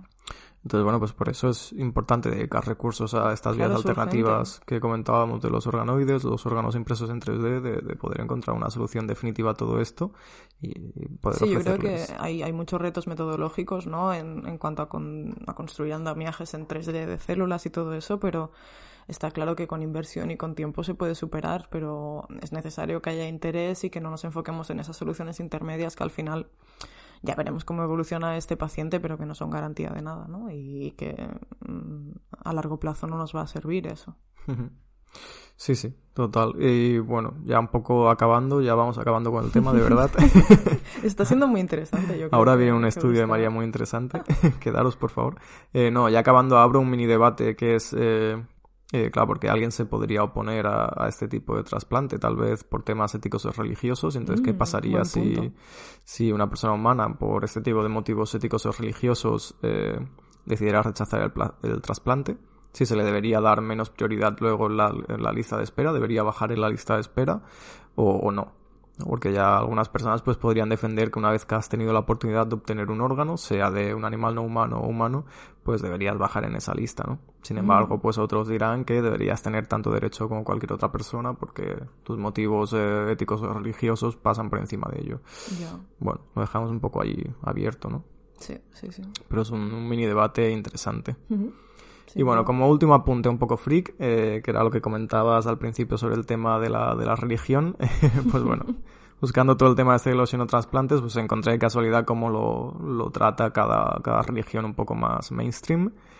Y bueno, por ejemplo, la iglesia cristiana es receptiva a todo este tema ya que considera que los animales fueron creados al servicio del hombre Mira qué fácil. y por lo tanto pues adelante con los órganos de cerdo, que los animalitos están aquí para darnos cosas. Genial, muy bien. Eh, luego en el Islam y el judaísmo, que sí que podríamos entender que tendría que haber más, Más eh, más polémica, más luego. problemática, porque evidentemente pues en la dieta no, no lo consumen, no pueden comer cerdo, pues eh, en ambos casos, tanto en el Islam como en el judaísmo, eh, se considera que los trasplantes no son comida y que por lo tanto no hay ningún problema ya que la supervivencia humana eh, pasa por encima de, de todo este tema de la consideración animal, ¿no? Incluso tienen alguna excepción dietética para comer cerdo y tal. Mm. No Así sabía que... que- la cuestión del cerdo quedaba como limitada solo a la dieta, ¿no? Bueno, curioso. Ya, ya. Pues sí, sí. La- dicen que la principal misión de las dos religiones es la supervivencia humana, así que en todo este tema adelante con los xenotrasplantes, que no... Que don't worry, que para adelante. Es un poco chungo, ¿no? Que haya siempre este, esta supremacía humana, incluso en, en religiones que, que pretenden hacer el bien, ¿no? No sé, en fin. Luego el tema del budismo, que lo contemplaba como una opción in- individual, que no decía ni sí ni no, que cada uno elija lo que quiera y ya está. Y luego el hinduismo. En el hinduismo sí que se permite siempre que no sean vacas, Vale. que es el animal sagrado. Ujú. Eh, entonces, de momento no tienen ninguna problemática porque no sé si se está haciendo algo con vacas en xenotrasplantes, pero por- parece que no. O sea, que no tienen esta problemática. Y como apunte, pues eh, de hecho, eh, parece que en el hinduismo, el hinduismo relata que Ganesha recibió un trasplante de cabeza de elefante después de ser decapitado por Shiva. Ujú. O sea que, bueno, ahí ya eran pioneros en esto de los xenotrasplantes. Claro, yo hubiera pensado que eso, ¿no? Que en religiones más basadas en la reencarnación o en el karma, allí igual sí que había como más oposición, como por el hecho de estar eh, perjudicando a otro animal y que eso se te pudiera acumular incluso en tu karma, ¿no? Una cosa. Ya. Sí, sí, sí, hubiera sido lo lógico también, sí, sí. Bueno, Bueno, no, interesante no, conocer sí. eso, cómo, cómo se ve desde las religiones y cómo somos capaces de eso, ¿no? De esquivar Sí, ah, claro. las eh, cuestiones éticas en tal de poner Total. por delante la supervivencia humana. Siempre que beneficia al ser humano, pues eh, los animales van a quedar relegados a un segundo plano y ya está. Y bueno, no he indagado en más religiones, pero bueno, sí, igual sí que hay alguna que se opone claramente, pero no, no lo encontré. Y luego como ultimísimo apunte ya con esto sí que acabamos, un apunte friki cultural cinéfilo, hay una película británica de 2010, que es una adaptación de una novela de Kazuo Ishiguro, que se titula la película Nunca me abandones y que está dirigida por Mark Romanek. En esta película nos cuentan la historia no de unos cerdos, sino de una granja de niños que se utilizan como donantes, entre comillas, de órganos para gente rica, donde los crían y sacrifican con este macabro fin. Y yo esa peli no la conocía, eh, de hecho vi la ficha y dije, hostia, será una peli así muy indie y tal, y vi el reparto y sale Carey Mulligan, Andrew Garfield y Keira Knightley. O sea, tiene un reparto, un reparto de la hostia, Yo pero pasó un poco desapercibida esta peli, la verdad. no, no me suena. Y aparte, que- bueno, tenemos la cuestión de la isla que también trata Sí, esta la cuestión. isla. Sí, sí. Pues sí, La Isla y Nunca me abandones, por si queréis ver pelis relacionadas con esta temática. Yo la de Nunca me abandones la voy a ver, la quiero Vale. ver ahora. Perfecto. Perfecto. Y hasta aquí ya está. Vaya chapa con hemos, el tema hemos del profundizado trasplante. bien, ¿eh? Yo creo que sí. bueno, sí. hemos aprendido que son los xenotrasplantes y todo el tema y la historia de David Bennett y todo cómo va todo este tema. Ahora ya podemos hacer de, de cuñado y, ¿sabes? y opinar sobre este tema en cualquier parte. Ya está. La verdad es que es muy interesante porque hay como un montón de pequeños debates éticos, ¿no? En muchos puntos que uf, es relevante tratar, desde luego. Sí, sí, hay muchas perspectivas, muchas maneras de mirar el, el mismo tema y es, es interesante. Si tenéis eh, vuestra opinión, hacérnosla llegar, por favor. Por favor, sí, sí. Al Eh, final yo creo que es súper interesante si podemos preguntar por redes, que la gente nos cuente un poco cómo, cómo lo han visto también, ¿no? Desde el boom que ha tenido desde los mediums más mainstreams. Y a ver, a ver, qué, ¿Qué dicen? A ver, a ver. Muy bien, ¿qué nos traes tú? Nos traes el estudio de rigor de la semana. Además, es muy interesante. ¿eh? Pues sí, yo después de tu exposición voy a traer un estudio pequeño porque si no, la gente se nos va a ir. Y sí, la verdad es que eh, vimos en El caballo de Nietzsche un artículo de Janina Cangelosi, perdón si lo pronuncio mal, que nos planteaba pues un estudio súper interesante y dije, tate, voy a, voy a entrar en el estudio, me lo leo y lo resumo para el podcast, que esto pinta bien. Y la verdad es que está chulo porque el estudio trata de si los niños omnívoros son conscientes o no de que se están alimentando con animales, que es una cuestión súper interesante, ¿no? Es buena esta, ¿eh?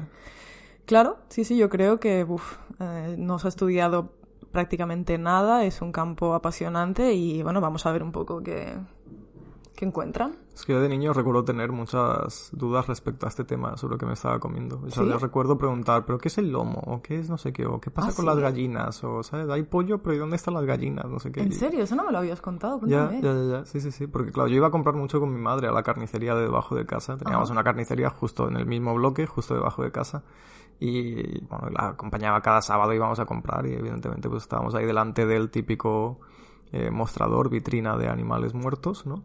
Em, y recuerdo hacer preguntas de este tipo, pero, pero yo creo que me lo preguntaba ahí delante, pero luego se me olvidaba y me daba igual, ¿no? Y no Era te como, no recuerdas respuestas que te dieran ni nada. No, Ya, no, la verdad. qué curioso. Pero bueno, perdón, ya está. Como No, no, es súper interesante. A mí también me pasaba igual, ¿eh? A mí, bueno, ya lo sabes, mi, mi familia me decía en plan, no, es que este pececito quería que te lo comieras, ¿no? Y ha venido hacia aquí para ti. Desde aquí un abrazo a mi madre, que sé que nos escucha y que ahora es prácticamente vegana, pero... Este pececito se ha ofrecido para que te lo comas y ya está, fantástico. Pero yo, es también otro, otra cuestión muy interesante de, claro, como padres, cómo abordas toda esta cuestión, ¿no? Que de hecho lo comentaremos ahora al final, ¿no? Pero Claro, pero bueno, yo no entiendo, es fácil, ¿eh? No es nada fácil, desde que, luego. eh, entiendo perfectamente lo de tu madre porque en, en ese Claro, momento claro. ella lo que quiere es darte lo que ella considera mejor. Y Sí, entonces, sí. en plan, esta niña tiene que comer pescado, pues se lo doy y le digo que, mira, le cuento una historia para que se coma el pescado y ya está, y Sí, fuera. y también estamos hablando de hace 20 años, ¿eh? que no Claro, es el punto en el que estamos ahora, desde luego. No, Sí, no, total, total, sí, sí. Bueno, pues venga, vamos al estudio, Sí. ¿vale? Perfecto. Pues fue realizado por Erin Hahn y otros y fue publicado en Journal of Environmental Psychology en diciembre de 2021, así que viene calentito. Para el estudio se reclutaron a 176 niños y niñas de entre 4 y 7 años que vivían en un área metropolitana situada en la región sureste de los Estados Unidos. Lo de siempre, bueno, esta es un estudio de Estados Unidos, no puede ser extrapolable a otras poblaciones, pero sí que es verdad que tiene un punto a favor en ese sentido, y es que la muestra es diversa tanto desde el punto de vista racial como desde el punto de vista del estatus socioeconómico. Muy bien. Que esto pues está bastante bien porque generalmente en las muestras de investigación vemos una, una sobrerepresentación enorme de gente caucásica, de estatus socioeconómico medio alto, ¿no? Y Correcto. Que se hayan preocupado de tener una muestra variada, pues la verdad es que mm, se agradece. Entonces, a todos esos niños básicamente se les pidió que participaran en dos mm, tareas o juegos, ¿no? Así que os cuento. La primera tarea la denominaron tarea de clasificación del origen de los alimentos, ¿vale? En esta tarea, el investigador o investigadora mostraba una carta con la imagen de un alimento al niño o a la niña y le pedía que lo clasificara como o bien alimento de origen animal o bien de origen vegetal. Vale, perfecto. Hasta aquí todo claro, ¿no? Para clasificarla es súper divertido lo que hicieron, porque el niño tenía que coger la carta que le mostraba el investigador y bien introducirla en una caja recubierta como de fieltro verde y con dibujos de ramas y hojas, como para indicar que era de origen vegetal, o bien introducirla en otra caja que habían decorado como con piel sintética para indicar que era de, de origen animal, ¿vale? Hubiera sido increíble que hubiera sido roja, como con vísceras y ahí con-. No, no, era, era muy mona, la verdad. Si veis Vale. el, el artículo, si entráis en, en la revista, súper interesante porque tienen de hecho fotos de las cajas en el artículo y son muy monas, la verdad. Entonces, básicamente, lo- las cartas que mostraron pues representaban, por una parte, pues alimentos de origen vegetal, tipo almendras, manzanas, zanahorias, patatas fritas o palomitas de maíz. También carne, de tipo pues bacon, nuggets de pollo, perritos calientes, gambas o hamburguesas. Y finalmente ah, alimentos de origen animal pero no cárnicos, tipo queso, huevo y leche, ¿vale? Esto era la primera tarea, que como decíamos, pues servía para clasificar el origen de, de los alimentos. Y en segundo lugar hicieron una segunda tarea y en ese caso tenían que clasificar eh, ciertos elementos según su grado de comestibilidad, si consideraban que estaba bien comérselos o no, ¿vale? Vale. Esta tarea era similar a la anterior en el sentido en que también se mostraban imágenes a los niños y esos tenían pues que clasificarlos. En ese caso se mostraban tanto imágenes de animales y vegetales que, que culturalmente se consideraban comestibles en Estados Unidos, pues por ejemplo, animales como pollos, vacas, peces o cerdos, o alimentos pues como vegetales como naranjas o tomates. Vale. En ese caso era la imagen del animal Exacto. completo, O sea, una vaca En el caso anterior sí que era como el plato de, carne, por así decirlo, ¿no? Sí que teníamos pues bacon, hot dogs, tal. Aquí es el animal. Y también mostraron imágenes que claramente pues mm, eran no comestibles según la, la cultura estadounidense, como por ejemplo imágenes de gatos, de orugas, eh, o de perros, pero también de, de, otros elementos como tierra, hierba, arena, ¿no? Ojo que los niños el tema de la tierra les confunde bastante. Yo comía bastantes piedras, ¿eh? Pequeño. ¿Sí? Y las, sí, sí, las chupaba. ¿Qué y tal? Las, ¿Bien? Me gustaba bastante comer tierra, sí, sí. Genial, vale. Así me he quedado. Hubieras puesto en... Vaya tela. Hubiera puesto tierra incomestible, correcto. en ese caso también crearon como un sistema de clasificación divertido por una parte tenían como un cubo de basura en el que los niños debían poner todo aquello que consideraban que no debía comerse, ¿no? Y luego había como una boca de plástico en la que debían poner aquellas imágenes que sí que consideraban pues que eran alimentos comestibles. Me parece como súper divertido el ingenio, ¿no? De, crear pues, una tarea que al final es casi como un juego, ¿no? Increíble, sí, sí, muy, Sí, sí, pues la han hecho atractiva para los niños para que sí, sí, les guste participar. Muy chulo. Pues eso, lo que decíamos, los niños cumplían esas dos tareas, una de clasificación de origen de los alimentos y otra de clasificación según la comestibilidad, ¿vale? Pues pasemos a ver un poco lo que encontraron. Pues bien, lo primero que vieron es que los niños no son muy fiables a la hora de identificar el origen de los alimentos, ¿vale? Y los resultados la verdad es que son bastante increíbles. El 41% de los niños afirma que el bacon procede de una planta y el 44% que el queso también pues, es, de, es de origen vegetal. De hecho, al ordenar los alimentos como por el porcentaje de error que cometieron los niños al clasificarlos, vemos que los que generan más error generalmente son los de origen animal, que es curioso, ¿no? Claro, o sea, el tema del queso lo entiendo, porque pueden, queso, huevos, puedo entender que lo pongan como en vegetal, ¿no? Al no ser directamente carne. Sí. Pero claro, joder, el tema del bacon. Hostia. Ya, en orden, los que generaban como más confusión de más a menos, pues fueron eso. Queso, el bacon, hot dog, nugget de pollo y hamburguesa, ¿no? Que hamburguesa igual sí que tenían un poco más claro que, que era de, origen animal. Pero lo más divertido de todo es que el alimento que más eh, confusión generó es de origen vegetal y son las patatas fritas. El 47% de los niños creyeron que eran de origen animal. ¿Cómo te quedas? No sé, ¿qué animal podría dar patatas fritas? O sea, que heavy. Eh, wow, me ha dejado bastante loco esto. Claro, entonces, claro, a mí eso como que me, me, descuadra un poco todo el estudio, porque es como en plan, ¿pero qué? ¿Estos niños estaban entendiendo qué estaban haciendo? Uf, claro, claro, claro, a ver, claro, igual no se lo explicaron muy bien y jugaron a poner... Bueno, a ver, a ver, puedo entender el tema de... Eh, claro, productos bastante procesados, tipo hamburguesas y tal, porque evidentemente que los relacionen eso, si nadie se lo ha explicado, con un animal, eh, no humano, pues es complicado. Porque que tú entiendas que una hamburguesa que al final es una masa ahí aplastada eh, sale de un animal como una vaca, ¿no? Eh, sí, pues recordad eso, que estamos hablando de niños de 4 o 7 años, ¿eh? Correcto. Entonces, bueno, lo, puedo, lo puedo llegar a entender y tal, bueno, vale, pero claro, el tema de las patatas fritas es... Es que además es curioso porque como a posteriori lo que hicieron fue dividir los grupos de, los niños y niñas en, en, dos, ¿no? En función de la edad, un grupo de mayores y un grupo como de, de menores y lo que vieron es que los más pequeños sí que habían cometido más errores en la clasificación de alimentos de origen animal que los mayores, ¿no? Pero en el caso de, los alimentos de origen vegetal no había diferencias por la edad. O sea, sí que seguramente pues de los 5 a los 7 años sí que hay como un aprendizaje, ¿no? Que clarifica que el bacon, las hamburguesas, el hot dog, etcétera, vienen de los animales, mientras que independientemente de la edad, pues eh, no hay tantas diferencias en, el caso de los alimentos de origen eh, vegetal, disculpad. Entonces, lo de las patatas fritas me deja loquísima. Porque tampoco son que los niños pequeños estén cometiendo como más errores, ¿no? En, claro, claro. Ya, ya, ya. No, no, muy loco, muy loco. Bueno. bueno, no, no, caigamos tampoco en eso solo, ¿no? Pero lo que al final es, lo que es relevante es eso, que al final eh, los que generan más confusión son, son los alimentos de, de, origen animal, especialmente pues en niños más pequeños, ¿no? O sea, básicamente la conclusión es los niños no saben lo que se comen. Exacto. en general. Saben de dónde viene lo que se comen, exacto. Y de hecho, pues tenemos también resultados en la segunda tarea, ¿no? En ese sentido, sobre la comestibilidad. Y aquí sí que yo creo que hay eh, resultados súper interesantes, que es que la mayoría de niños y niños no consideran que los animales sean comestibles o que deban comerse, ¿no? En general. Vemos, por ejemplo, que el 77% de ellos consideraban que las vacas no debían comerse, el 73% que los cerdos no deben comerse, el 66% que el pollo no debe comerse y un poco un porcentaje un poco más bajo, como podríamos esperar, el 33% considera que los peces no deben comerse. O sea, los peces es siempre pobres. ahí Bueno, vemos la gradación que yo creo que cabría esperar, ¿no? Em, primero más consideración ética hacia los mamíferos, luego las aves y finalmente los peces. Creo que es bastante...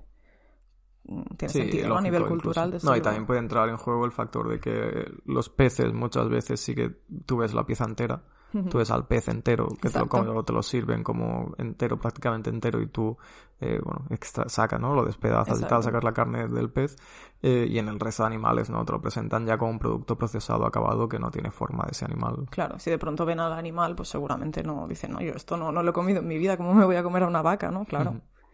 También en ese caso sí que hicieron como análisis posteriores y vieron que no había diferencias en función de la edad. O sea que incluso niños de 6, 7 años consideraban que estos animales no, no eran comestibles o que no debían comerse, ¿no? Que es curioso y que de nuevo nos demuestra pues que, que los niños no saben lo que se están comiendo, ¿no? Porque Total. seguramente si en esta prueba de comestibilidad hubieran mostrado platos de carne o, o derivados de, de origen animal tipo queso, lácteos, es bastante probable que sí que los hubieran categorizado como comestibles, ¿no? Hubiera sido loquísimo, hubiera sido muy, muy loco que un 90% de los niños hubieran dicho que los perros son comestibles. ¿Sabes? Que se hubiera descubierto que hay como una, una filia extrañísima entre los niños que desean comerse los perros, pero que nadie les deja, ¿sabes? ¿Te Ha sido imaginas? muy loco eso.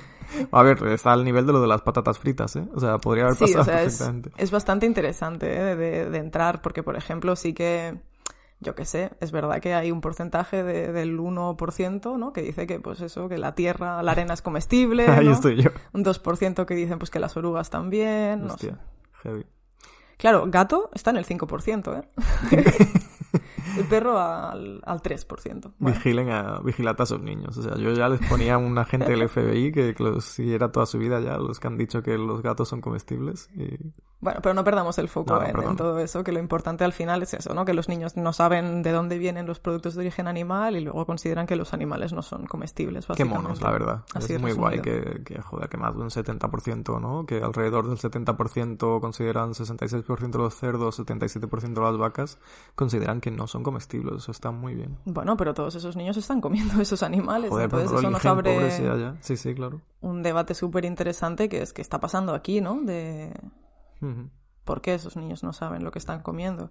En ese sentido, la- las autoras lo que apelan claramente, ¿no? Es que los niños muestran una confusión sobre el origen de los alimentos, seguramente porque muchos padres, especialmente en Estados Unidos, ¿no? Pues son muy reacios a hablar con sus hijos sobre el origen de la carne. Y cuando digo Estados Unidos me refiero a Occidente en general, ¿eh? seguramente. De hecho, ya había estudios de Scott Close en los 90 que afirmaban ¿no? que muchos niños, ten- hay muchos padres tenían problemas para sentarse a hablar con, con sus hijos sobre el, el origen de la carne, ¿no? Porque obviamente, por una parte, supone pues mostrarle una realidad con la que pues, posiblemente tú tampoco estés totalmente de acuerdo, no saber muy bien cómo enfocar ese debate. Y luego hay una cuestión pues ya más práctica, más pragmática de decir, bueno, es que igual si se lo cuento el niño ya no quiere comer Correcto. animales, ¿no? Sí, sí, Pero al no tener esta conversación estás privando a tu hijo de tomar pues elecciones informadas, que al final yo creo que es importante, aunque obviamente los padres siempre tomen decisiones por sus hijos y pensando en su bien, creo que es relevante darles ese espacio de, de elección y de, de elección informada sobre todo. Sí, sí, total, total, absolutamente. Sí, sí, no ocultarles información y explicárselo, pero claro, evidentemente no les interesa porque se meten en, en berenjenales que no, que los van a llevar a tener problemas. Sí, sí. Exacto. Bueno, eso es curioso, ¿eh? Sí, y más allá, por supuesto, no tampoco podemos poner todo el peso en, en los padres, sino que también hay un, un sistema cultural, social mucho más amplio que, que apoya esta desconexión, ¿no? Que de hecho es lo que mencionábamos, ¿no? Sobre todo la disociación y el lenguaje.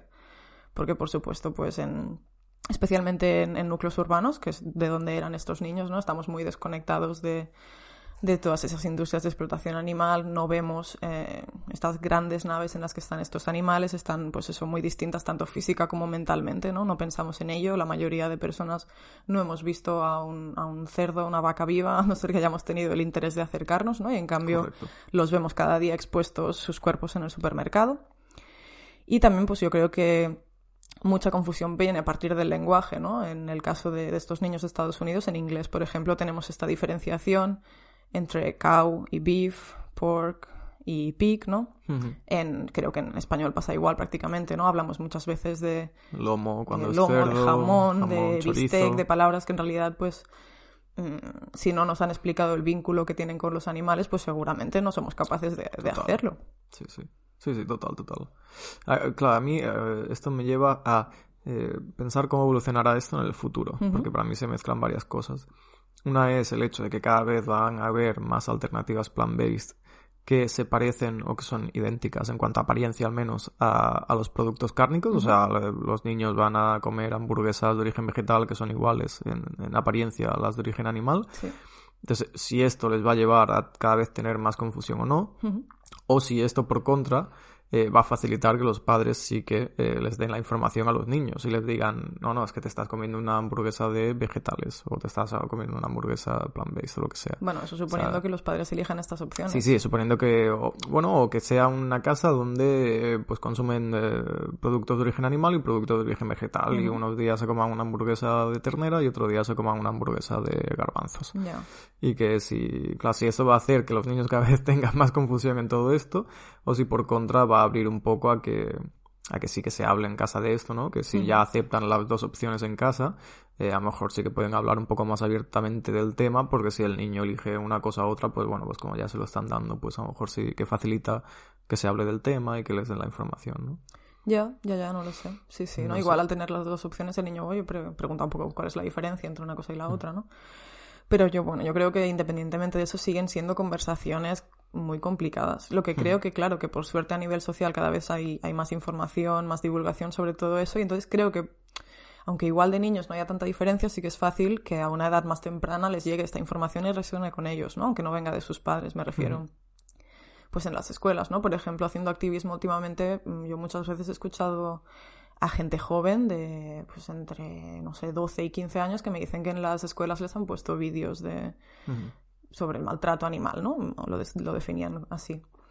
Y igual, pues a través de eso, ¿no? Hacen ellos el, el vínculo y llegan antes que, pues, por ejemplo, gente de nuestra generación que nos hemos hecho veganas a los veintitantos, ¿no? Correcto, sí, sí, sí.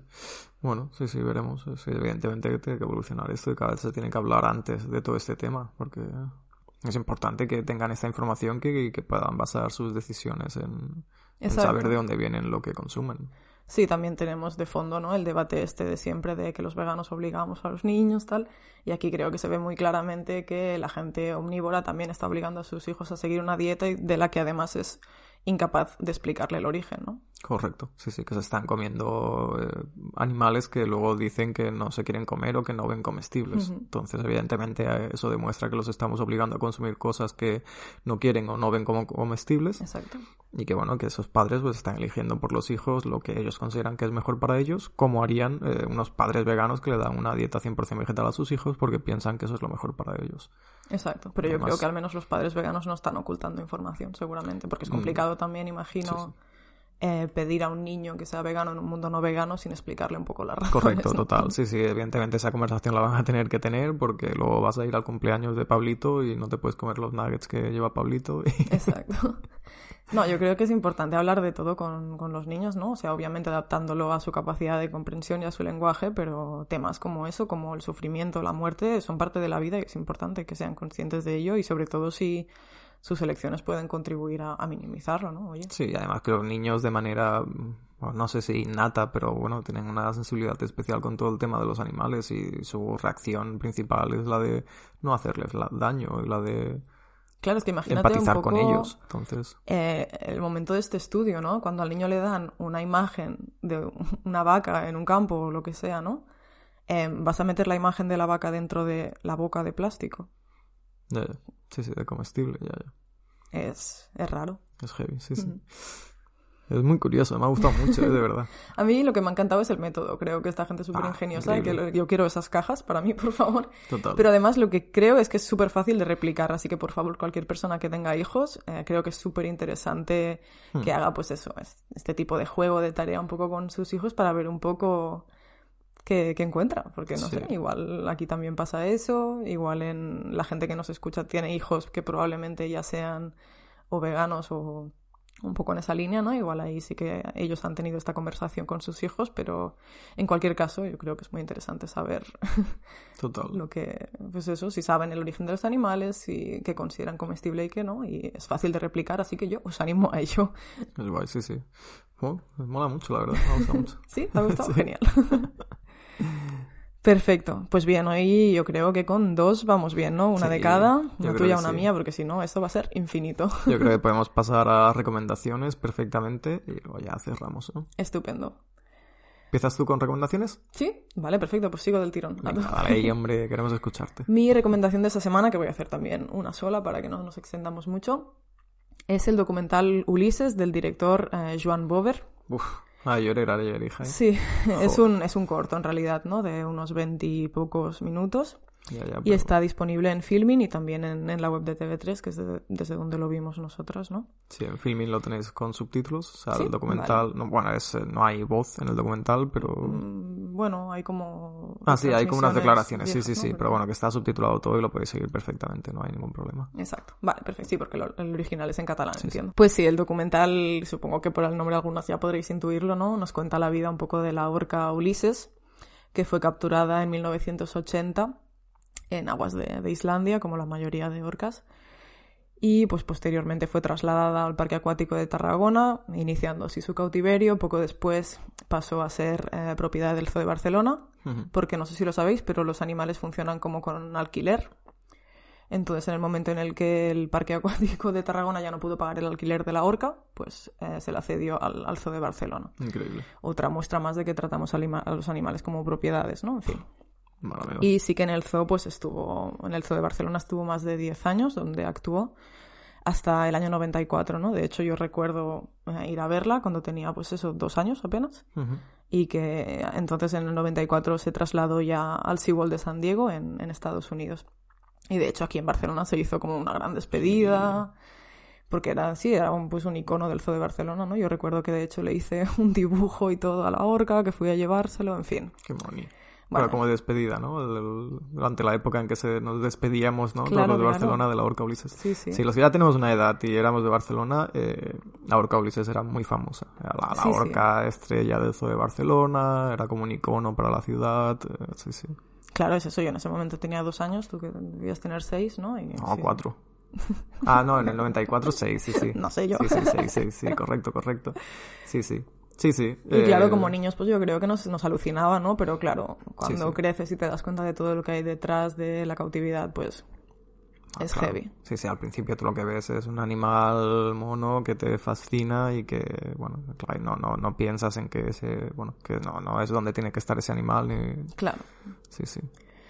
Exacto, y bueno, en el 94 ya se trasladó pues a, a San Diego y de hecho actualmente sigue ahí, ¿no? O sea, ha vivido 43 años y 41 de ellos ha sido en cautividad y sigue, pues sí, dando vueltas en una piscina en San Diego que es escalofriante. El Increíble. documental es eh, bastante intimista, no muestra nada violento ni desagradable y de hecho a mí me hubiera gustado un poco más de crítica personalmente. Ujú. Pero bueno, cuando tú sabes lo que hay detrás, creo que tampoco te hace falta mucho más para emocionarte y para darte cuenta de que es una barbaridad lo que estamos haciendo. Y como decíamos, nosotras lloramos como, como unas magdalenas. Total, sí, sí. Bueno, eh, muy interesante también porque luego vimos eh, como una entrevista que le Ujú. hacían al, al cuidador de la orca aquí en Barcelona. Sí, que de hecho es Al-. Albert López, que es prácticamente también el protagonista ¿no? de, de este corto. Sí, el corto sigue la historia un poco de Albert López, ¿no? Exacto, que es la persona, pues sí, que fue asignada como entrenador, por decirlo de algún modo, de, de la orca en el tiempo que estuvo en Barcelona y que por supuesto pues trabó una relación con ella bastante fuerte. Y de hecho es una persona que, que se opone a los zoos, ¿no? Que él dice que bueno, que él trabajaba en el zoo como una forma de tratar de cambiarlo desde dentro, que bueno, cuando ya la orca Ulises se fue a SeaWorld, creo, de San Diego, creo que él ya se fue del zoo de Barcelona. Y bueno, es interesante también porque él ahora habla de los zoos como campos de concentración para los animales, ¿no? Dice que no le gusta llamarlo cárceles porque los animales no están ahí por los actos que han cometido, sino por lo que son, y que eso hace que se parezca más a un campo de concentración que a una cárcel. Y creo que es un análisis bastante interesante, que igual hay personas que no le gusta el uso de esos términos, pero creo que en realidad sí. es lo que es, ¿no? Y es interesante que una persona que ha estado dentro de esos lugares durante más de 30 años, creo que trabajó en el Zoo de Barcelona, que diga eso, pues es curioso. También dice también que cualquier persona que le gusten los animales que trabaje en cualquier sitio menos en el zoo. Que al final es eso, son, son negocios, ¿no? Muy bien, Albert López, ¿eh? me iría de birras con él ahora mismo. Sí. ¿eh? Creo que sí, que la entrevista que comentaba Sergio está en, en la web de TV3 también. Sí. Creo que era el programa Als Matins, Sí. En el que le hacían esta breve entrevista a él y al, y al director, a Joan Bové. Y merece mucho, mucho la pena. Casi la entrevista más que el documental, no, Sí. no, pero como una Bueno, forma de, complemento, sí, sí. de complemento y de entender muy bien desde qué lugar viene el documental, ¿no? Es, es bastante heavy, en fin. Es heavy, es heavy. La orca Ulises, 41 años en cautividad. Exacto. Madre, sí, sí, que y te ahí sigue, dando vueltas en SeaWorld. Madre mía. En fin. Bueno, ya está. Va. Qué llorera ¿Qué ayer, nos recomiendas mía, tú. Sergio? Fin. Eh, bueno, una recomendación que nos envió un oyente, Daniel, que nos envió por mensaje directo de Instagram. Así que desde aquí, gracias Daniel Mil por gracias, tus ujú. mensajes y tu aportación. Y es un tema que ya conocíamos, pero que es verdad que no habíamos tratado aquí, nunca habíamos hablado de ello, que es el, el Fairphone, Fairphone, como el, el teléfono justo. Justo, ¿no? ¿no? O sea, Bueno, que es este teléfono móvil, este smartphone que, bueno, pues se considera como sostenible, ¿no? Como el smartphone más sostenible del mundo. Y bueno, aunque es verdad que habíamos oído hablar mucho de él, sí que es verdad que nunca nos habíamos detenido mucho a mirarlo, en- en- bueno, a mirar la página web y tal. Y el otro día entré, estuve investigando un poquito. Y la verdad es que es bastante sorprendente, ¿eh? Porque, bueno, aparte de ofrecerte todo tipo de datos sobre el origen de los materiales y la trazabilidad de todos los componentes del móvil, eh, te animan a que, por, bueno, por las características de cómo está construido el móvil, te animan a que si le pasa algo, eh, si tienes alguna incidencia, pues que lo repares tú mismo. Dicen Ajá, que con un pequeño destornillador eh, puedes separar todos los elementos del móvil, ¿no? La carcasa externa, la interna, eh, todos los componentes. Pero cuando te digo todos los componentes es todos, ¿eh? o sea, es algo increíble. Y entonces en la página web tú puedes comprar componente por componente por separado. Que se te ha estropeado la, la cámara del móvil, pues compras el componente de la cámara del móvil y se la cambias. Se te ha estropeado el puerto USB, pues lo compras por separado y lo pones. Entonces, bueno, increíble, oye, muy bien, ¿no? todo esto con el objetivo, pues evidentemente, de alargar tener un teléfono infinito. Sí, de alargar la vida útil del móvil, entonces me ha parecido bastante interesante de esto, porque sí es verdad que en el resto de teléfonos, pues cuando se le pasa algo, pues, fríen a los se fríen y ya está. ¿no? Al medio año ya se da. Obsolescencia, obsolescencia programada Programada, era ¿no? esto, ¿no? Sí. Ujú. Bueno. Eh, bueno, según como podéis ver en, en su página web, pues, eh, eh, pues dan una garantía también de 5 años y dicen que genera cero residuos electrónicos, ya que cuando venden un Firephone, pues eh, reciclan responsablemente otro tipo de, otro tipo de, de componentes o dan una segunda vida útil a un móvil antiguo. Ajá. Entonces, bueno, intentan compensar de esa manera. Eh, sí que hay un tema que no han podido solventar todavía, que dicen que están trabajando en él, eh, y es que están intentando obtener eh, cobalto y litio de comercio justo para la fabricación de las baterías. Vale. Que serían, bueno, pues un poco la asignatura pendiente que tienen. Y en cuanto al precio, pues sí que es verdad que es verdad que es un poquito elevado. El Fairphone 4, que es el último modelo, tiene un precio de salida en su composición más, eh, más básica. Su versión de 6 GB de RAM y 128 de almacenamiento tiene un precio de 579 euros. Pero puedes encontrar versiones anteriores, el Fairphone 3, 2, 1, etcétera, en la página web también a un precio más bajo. Vale. Entonces, bueno, pues eh, una alternativa a tener en cuenta para todo el tema este de los smartphones, ¿no? Y de A nivel de intentar... prestaciones te permite hacer lo mismo que con un ordenador, ay, con un teléfono smartphone normal. Sí, sí, tenían un buen procesador, pues eso, eh, tienen, tienen, eh, puedes poner o 6 o 8 GB de RAM, puedes poner 128 de almacenamiento, 56, la cámara, la estuve mirando. No tengo ni idea de lo que estás hablando, estás soltando números y yo voy haciendo como que sí, pero ni No, idea. pero sí, sí, estaba bien. La cámara Vale, no fío, era la quinta maravilla del mundo, pero es una cámara mm, estándar de móvil de Ajá. gama media-baja, bien, o sea, correcto. Vale. Como el que podemos tener la Pues mayoría de los mortales. Tan, tan caro en ese sentido, ¿no? Por ejemplo, bueno, miras los iPhones y... A ver, sí que es verdad que es un móvil que si tú miras solo las características técnicas, eh, pues es fácil que lo encuentres por 250 euros menos. Vale. Pero si luego miras, que- claro, que tiene todo el plus del tema de la sostenibilidad, del origen de los materiales y tal, de saber que estás colaborando pues en que no, no tengas un impacto ambiental tan duro como tiene todo el tema de los componentes en, en todo tema de, eh, bueno, informática en general. Y más allá de eso, ¿no? O sea, solo con el tiempo que te dure ese teléfono igual has consumido tres o cuatro de los otros. Entonces Correcto. ya solo con eso ya compensas el, el precio y encima tiene ese plus medioambiental que, como decías, es fundamental. Oye, pues yo me lo planteo, ¿eh? Cuando me pete el trasto este que tengo. Sí, sí, está bastante bien, la verdad. O sea que bueno, que lo tengamos en cuenta, una alternativa más. Gracias, Daniel. lo apuntamos. Gracias, Daniel, por tu colaboración. Y si estáis a punto de, de renovar teléfono, pues eso, que sepáis que tenemos por suerte alternativas un poquito más éticas y, y que siguen trabajando para mejorar, ¿no? Que es lo importante. Correcto. Perfecto, pues un poquito hasta aquí, ¿no? Pues hasta aquí sería. Perfecto, que tengáis muy buena semana. Hasta aquí el episodio de hoy. Recordad que tienes más información sobre veganismo y sostenibilidad en nuestra web infovegana.com. Te animamos también a seguirnos por nuestras redes sociales. Nos encontrarás como Infovegana en Facebook y Twitter y como info-vegana en Instagram. Nos encantaría que nos hicieras llegar tu opinión sobre los temas que hemos debatido hoy a través de nuestras redes y no dudes en enviarnos noticias o peticiones de temas que crees que sería interesante que tratáramos en futuros episodios. Y por favor, síguenos y déjanos una pequeña reseña en la plataforma desde donde nos escuches. Y comparte este y todos nuestros episodios con tus amigas, familia o con quien creas que pueda resultarle interesante. Esto nos ayuda muchísimo a crecer y a hacer llegar el mensaje de los derechos animales a más personas bonitas como tú. Como siempre, gracias por escucharnos y hasta la próxima. ¡Chao!